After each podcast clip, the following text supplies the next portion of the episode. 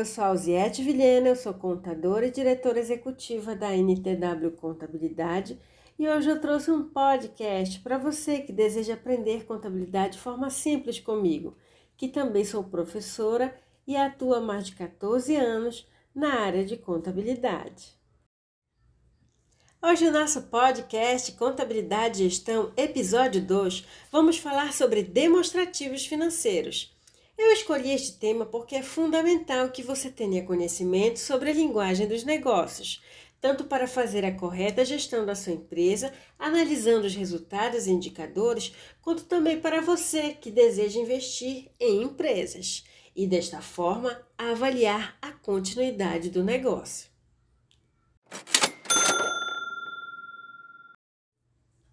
Hoje eu vou iniciar uma explicação simples sobre os demonstrativos financeiros, apresentando o balanço patrimonial e o entendimento sobre o que de fato é um ativo e um passivo, e ainda a DRE, que é a demonstração do resultado do exercício. Quando você entender essa relação dos demonstrativos financeiros com o dinheiro, vai entender que é uma relação vital. A contabilidade explica o fluxo do dinheiro. Entenda isso e tenha sucesso na gestão da sua empresa.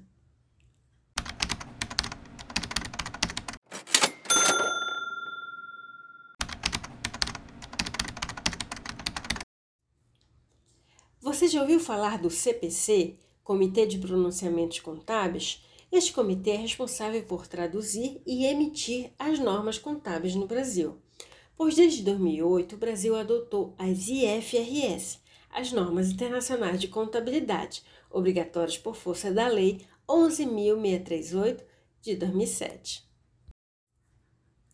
O CPC 26 é o que define a base para a apresentação das demonstrações contábeis e, desta forma, assegura a comparabilidade com as demonstrações de períodos anteriores e com as demonstrações de outras empresas.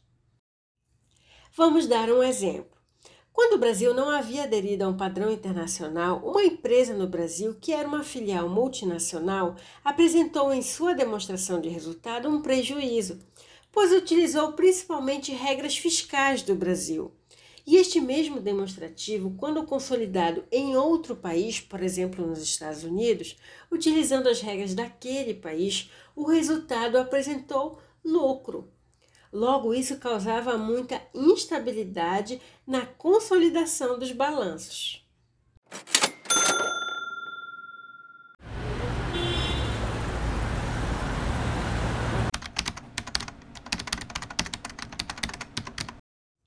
Já falamos em episódios anteriores que o balanço patrimonial é composto pelo ativo, passivo e patrimônio líquido. O ativo é tudo aquilo que tem possibilidade de gerar caixa futuro, por exemplo, o estoque da empresa é registrado no ativo do balanço, pois em breve será objeto de venda e em seguida, com a liquidação, será o caixa da empresa. Outra definição de ativo é que ele é composto por bens e direitos. Os bens do ativo imobilizado também são registrados no ativo do balanço, pois estes bens são geradores de caixa como por exemplo uma máquina em uma indústria de veículos. Esta é necessária para a montagem dos veículos, que futuramente serão vendidos e a sua receita irá aumentar o caixa da empresa. No lado direito do balanço patrimonial temos o passivo, que são as obrigações a pagar, como por exemplo fornecedores, financiamentos bancários. Lembrando que as parcelas que irão vencer nos próximos 12 meses são registrados no curto prazo passivo circulante, e as parcelas que vão vencer acima de 12 meses são registradas no longo prazo no passivo não circulante. O ideal é que o total do ativo seja superior ao total do passivo, pois demonstra que a empresa, ao ser liquidada, possui recursos suficientes para pagar os seus compromissos financeiros. Todas as empresas devem buscar aumentar os seus ativos, inclusive ter reservas de caixas, de bancos, para evitar dificuldades de pagamento a fornecedores, empréstimos, salários, dentre outros. Os índices de liquidez devem ser avaliados periodicamente, como a liquidez corrente, liquidez geral, a solvência geral, o grau de endividamento. Em breve vamos lançar um episódio para falar sobre os índices financeiros.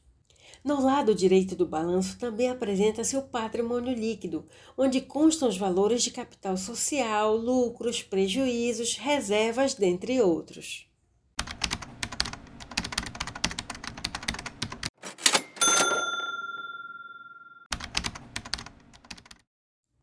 Agora vamos falar da DRE, demonstração do resultado do exercício, onde este demonstrativo apresenta as receitas, os custos e despesas, Logo, você vai poder analisar se a empresa apresentou lucro ou prejuízo. Este demonstrativo pode ser emitido anualmente, trimestralmente ou mensalmente. É de suma importância que os registros contábeis estejam corretos, pois do contrário irão gerar resultados distorcidos e provocar tomadas de decisões incorretas. Ter uma contabilidade com os números sempre atualizados e de acordo com as normas contábeis é fundamental para qualquer empresa, pois além de ser obrigatório, é necessário estar avaliando os seus ativos, passivos, o lucro, o prejuízo e os seus índices de liquidez.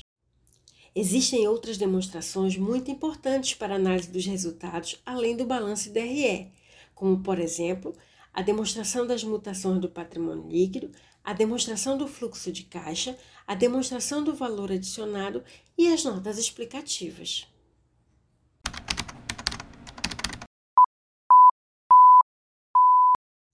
Este foi mais um podcast Contabilidade e Gestão. Eu recomendo que você ouça ele várias vezes e compartilhe com seus amigos. Eu tenho um grande propósito de vida que é compartilhar conhecimento com empresários, outros colegas contadores, estudantes, pessoas que gostam ou realmente necessitam ter conhecimento de contabilidade. Vamos ficando por aqui até o próximo episódio, meus amigos. Eu me despeço com um forte abraço. Tchau!